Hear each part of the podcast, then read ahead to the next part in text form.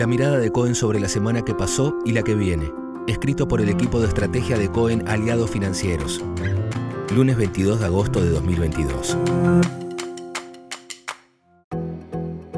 Con muy pocos avances en materia de medidas económicas y un contexto global más complejo para los emergentes, los activos locales continuaron sin despegar.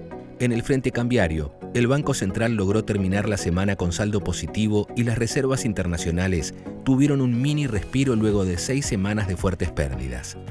La falta de avances concretos en materia fiscal y cambiaria mantienen el riesgo país muy elevado y la brecha cambiaria tomó impulso.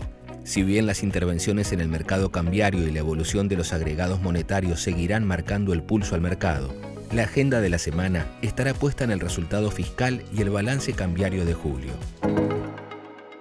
En el ámbito internacional, tras cuatro semanas consecutivas al alza, los mercados se tomaron una pausa. Los temores de que la Fed continúe subiendo las tasas por más tiempo y los flojos resultados de las ventas minoristas presionaron sobre los rendimientos de los bonos del Tesoro que volvieron al nivel de un mes atrás.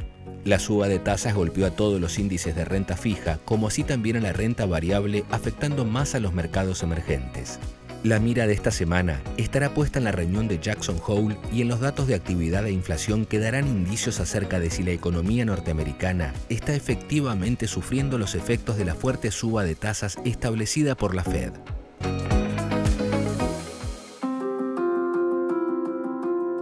Ingresa en perspectivas.coen.com.ar para leer los análisis de nuestros estrategas.